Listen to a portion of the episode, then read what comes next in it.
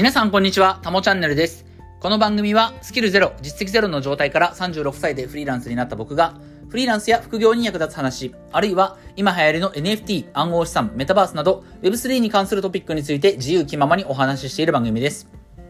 はい、ということで今日も早速やっていきましょう。今日のタイトルはですね、日本の NFT は強い。もうこのシンプルなタイトルでちょっとお話をしたいと思います。えっ、と、今日11月10日木曜日ですけれども、まあ、あの、これを聞いてくださってる人は多分知ってると思うんですが、暗号資産の市場っていうのは、えー大暴落中だという感じですね。えっ、と、今見た感じ、どれぐらい下がっているかというと、えーコインマーケットキャップっていうね、その暗号資産、えーすべ、まあ、あらゆる暗号資産の情報がひとまとめになっている、えーまあ、サービスがありますけれども、えーコインマーケットキャップを見ると、えービットコインは直近7日間で18%の下落。イーサリアムが23%の下落。えーリップ、上から行くと、まあ、BNB は、えー13%の下落。ソラーナね、さっき見てちょっとマジでびっくりしたんですけど、53%下落ということでね、えー僕がステップンで持っている、あの、あのシューズの価格は全部半値になったっていうことなんですけれども、まあもともと大した、もうね、あの NFT、えーステップンの NFT シューズの価値はそもそもそんなにもはやないので、まあ別に気にしてはね、いないんですけど、まあソラーナが53%今下がってるということで、ちょっとこれは驚愕ですね。その、まああの今回、えーの暴落の原因となっているその FTX ですね。えー暗号資産取引所世界2位の FTX がそのソラーナにもかなり関わりがあるっていうところがあって多分ソルの価格は大幅に、もう他の資産と見比べても大幅にね、下落してるっていうところあると思うんですけど、まあ総じてビットコインも18%、イーサリアムも23%下がってるということで、まあ市場はかなり大荒れというか暴落という状況ですね。うん。まあただ、あの、こういったことはね、よくあることなので、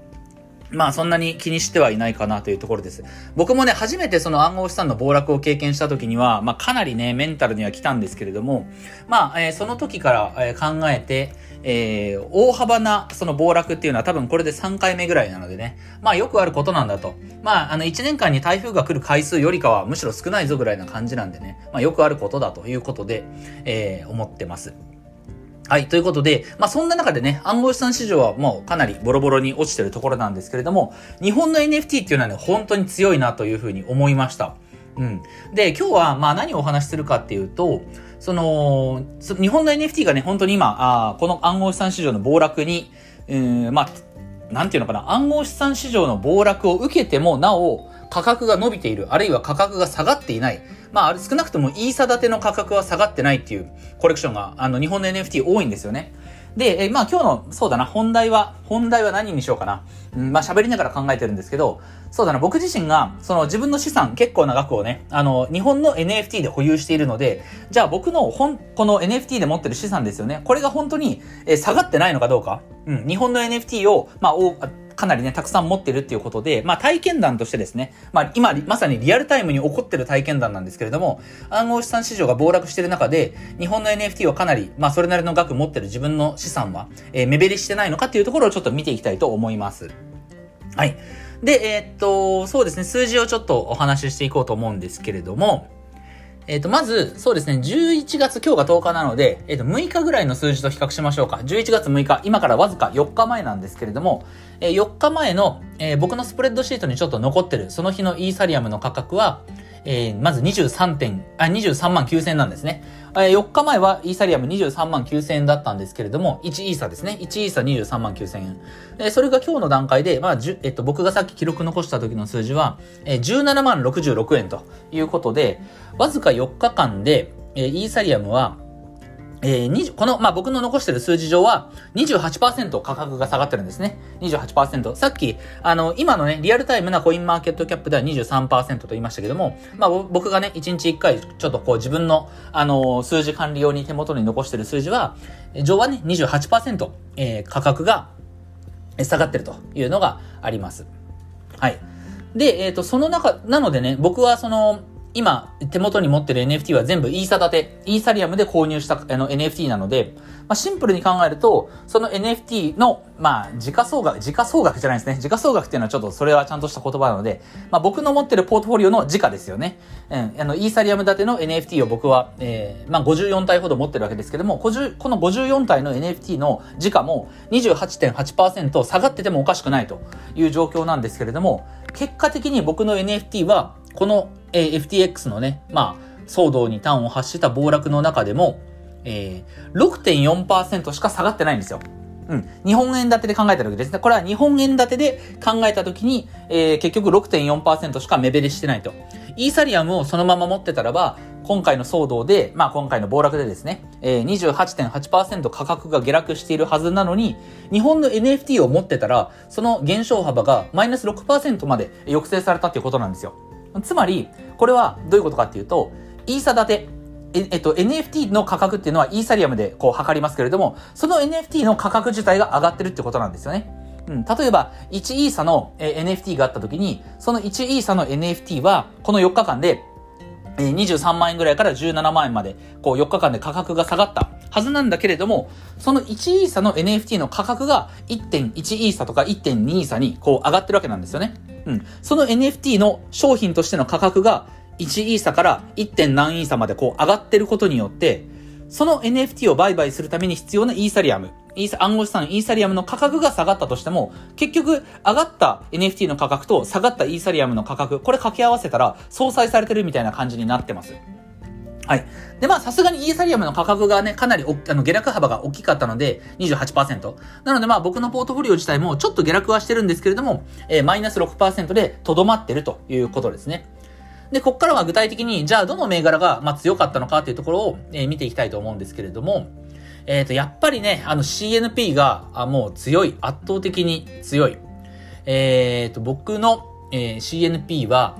4日前はですね、えー、価格が1体あたり1.85イーサだったんですけれども、今の価格で2.5イーサと。うん。いうことで、えー、これを僕は6体持ってますので、えー、イーサ建てで6体の、えー、価格は、えー、4日前は11.1イーサだったんですけれども、今15イーサまで来てますと。うん。で、この15イーサまで伸びてる。反面、そのイーサリアムの価格が下がってるんですけれども、結局それをね、あの、鑑みて計算すると、4日前の僕の CNP の時価、時価は260万円ぐらいだったんですけど、今は250万円ということで、このイーサリアム大暴落の中でも、まあ、たった10万円しか下がってないんですよね。うん。いや、これは本当に大きい。この CNP がやっぱりね、この2.5イーサまでタッチしてくれてることによって、結局僕の資産はほとんど減ってないっていう状態になってます。あとはですね、その、まあ、全体の中での影響力、影響の、あのー、度合いはね、大きくないんですけれども、単一の銘柄で見ると、まあ、4日前の APP ですね、青パンダパーティーの価格は、イーサ建てで0.69イーサだったんですけれども、本当に、4日前0.69だったんだね。これ全然、なんかもう、1.3イーサにタッチしてから、1.3イーサぐらいまでね、上がってから、うん、上がったのが本当についこの1日2日の出来事だったんだなっていうのを今改めて知って、あの、思い知らされてるんですけど、4日前は APP、青パンダパーティー0.69イーサだったんですよね。で、今1.24イーサなので、この暴落の中でもですね、暗号資産暴落の中でも、まあ倍近く、倍まではいかないか、まあかなり伸びてると。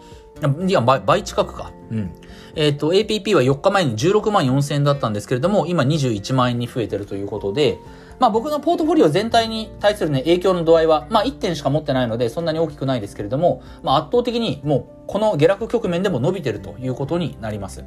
まあこの2つの影響が大きいですよね。まあ特にボリュームで言うと CNP がね、あの260万円のものが250万円に下がったっていうだけなので、まあこれはすごい大きかったなと思います。仮にこのイーサリアムの価格がね、あの人間大体こういうこと考えるんですけど、これがね、えー、4日前とイーサの価格が変わってなかったとすると これは恐ろしいね。えっ、と、4日前の、えー、CNP の価格は260万円ってさっき言いましたけれども、えー、もしイーサリアムの価格が下がらずに、この4日間下がらずに、えー、CNP が今の2.5、2.5イーサ1、1点あたり2.5イーサの価格で計算すると、えー、358万円まで増えてることになるんですよね。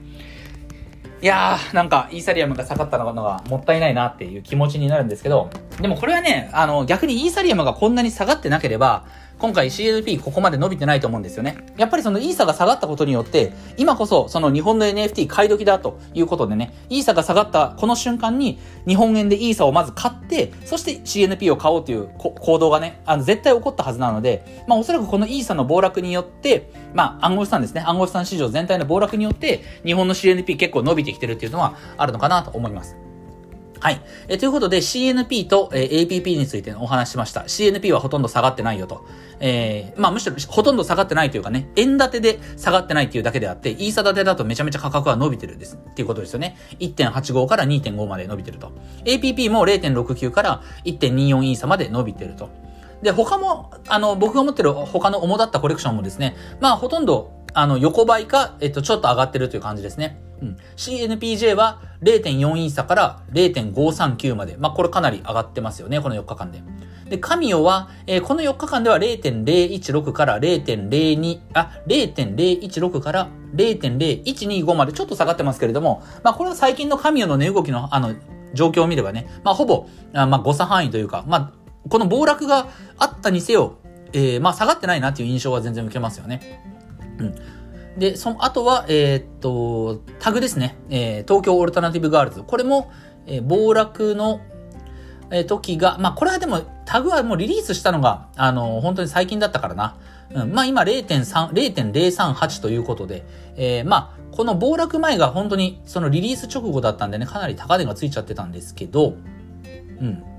そうですね。まあ、これもほとんど下がってないですね。あ、11月6日の朝方は0.035イーサだったんで、で、今0.038イーサですから、まあ、ほとんど横、ほぼ横ばいということでね。うん。まあ、あの、要は、まあ、非常に力のある CNP とか、紙、えっと、CNP とか APP、ここら辺は、まあ、かなり伸びてる。うん。で、あとは CNPJ とか、えー、カミオとか、えタグとか、そういったコレクションもほとんど、えイーサ建ての価格は下がってないので、うん。まあね、あの、イーサ建てで価格が下がってない、えー、メコレクションっていうのは、まあ、イーサリアムの価格自体の下落によってね、円建ての価格は下がってると思うんですけれども、まあ CNP とか APP みたいに、イーサ建ての価格が上がってるっていう銘柄に関しては、まあ本当にその、イーサリアム自体の下落を跳ねのけるほどの価格の上昇を見せてるので、まあ掛け合わせたら相殺されて、まあほぼトントンというところがあります。はい。なのでね、まあちょっと今これはあの数字の話とか、えー、イーサ建てとか円建てとかね、あのー、いうところをお話ししたので、まあそういった扱いに慣れてない人はなかなかあ今日の話理解しづらかったんじゃないかなと思うんですけれども、まあもう一度ね、あの気になる人は聞いてみてもらえたらいいかなと思います。はい。で、まあ、改めてね、この下落局面、えっと、暗号資産市場全体、あるいはもう海外の NFT なんかもね、NFT のイーサ建ての価格自体が下落してるっていう状況の中で、CNP とか APP がやっぱり強いのはなんでかっていうことを最後ちょっと考えてみたんですけれども、まあ、本当に最近よく言われるのは、コミュニティの強さとか、絆の強さとかね、えー、応援、みんなが応援してるからっていうね、その、まあ、この界隈の特定の人は非常に嫌うような、あの、要は発想なんですけども、うん、コミュニティの強さとかね、えそういったことを嫌う人もいるんですけども、これもうちょっと、うん、噛み砕いて分かりやすく言うとですね、コミュニティの強さっていうと、そのなんかこう、みんながこう慣れ合ってるみたいな雰囲気がね、おそらくアンチの人にはこう伝わるんだと思うんですよね。あいつらはなんかこう CNP とか APP に集まってこう慣れ合ってる奴らだみたいなね、そこが気持ち悪いみたいな風に思うのかもしれないんですけど、これもうちょっと分かりやすく言うと、コミュニティっていうのは結局、なんだろう、人と人の集まり、つながり以前に、そのコミュニティの軸にあるもの、つまりまあ CNP とか APP とか、あるいはそれを作ってる運営の人とか、まあ制作サイドのことの人たちのことですよね。その人たちのこととか、その CNP という製品自体がシンプルに好きっていう、で、そこに何かこう信念みたいなものがあるっていう、それだけなんですよ。こう、人と人とで慣れ合いたいとか、わちゃわちゃ楽しくやりたい以前に、シンプルにそのものが好きみたいなね、ところが、まあ好きというか、少なくともガチホしておきたいなって思う、その自分の感情が先に来てるんですよ。これね、なんかわかりやすい例がないかなって思ったんですけれども、え僕ね、あの、例えば、あの、ドラクエが好きなんですよね。ドラゴンクエストが好きで、まあ、東京に住んでた頃、時から、まあ、えっと、大阪に移ってきて、関西に移ってきて10年経つんですけれども、まあ、最初、10年前ね、その、こっちに来て、全然知り合いがいない中で、えっと、関西のね、ドラクエオフ会っていうやつに参加したんですよね。まあ友達も全然いなかったわけですから、なんかこう面白い出会いとかないかなと思って、当時まだね、 mixi が流行ってましたんで、その mixi のコミュニティで関西のドラクエオフ会っていうのに参加したんですよ。要はドラクエが好きな人たちがオフライン、つまり実際に会って、こうわちゃわちゃするっていうね、会があったんですけれども、当然ドラクエが好きな人が集まればね、話題になるのは、まあ、あの、嫁ですよね。嫁選び。ドラクエ5の嫁の話にはなるわけですよ。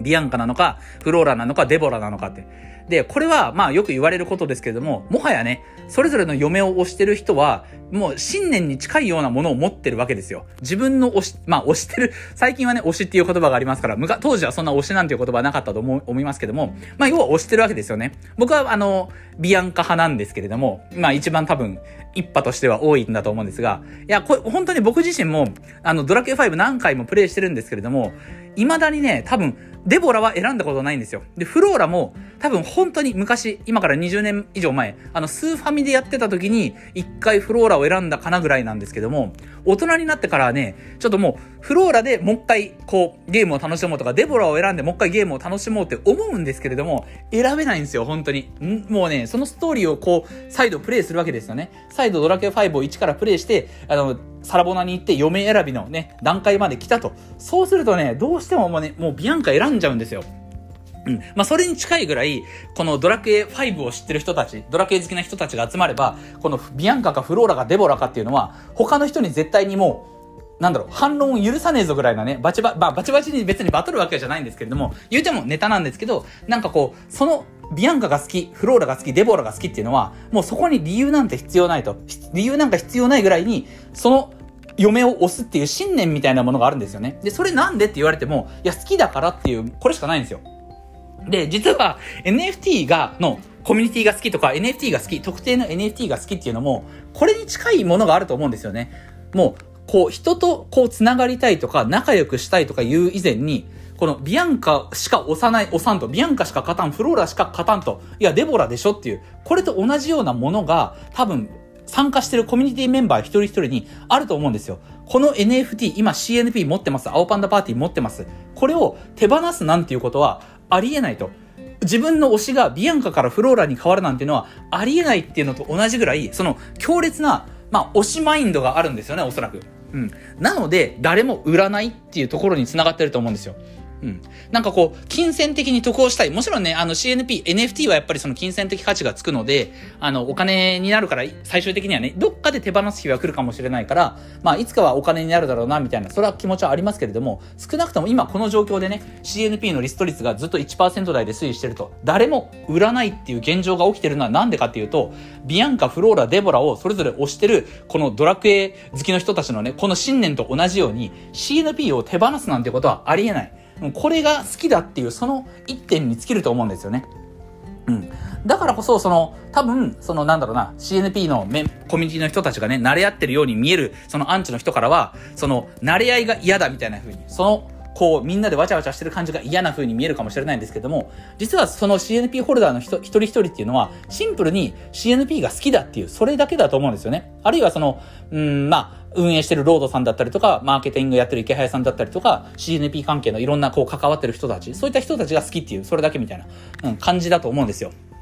なのでね、まあ、その、今、この自分自身が持ってる、えー、NFT の価格があんまり下落してない、なんなら上がっているっていうところから、まあ、その理由をね、ちょっと考えてみたんですけれども、おそらくはね、えー、その、コミュニティ云々を語る前に、そもそもその製品が好き、あるいはその製品を作ってる人たちが好きと。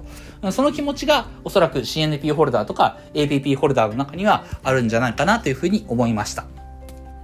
はい。ということで、えっと、今日はこれぐらいで終わりたいと思います。えー、まあ、NFT に関してはね、最近、あの、毎日話す内容がことか、こと書かずに済んでるのでね、非常に、えー、ネタ探しには全く困ってないんですけれども、引き続き明日からもまた NFT とか CNP の話をしていきたいと思います。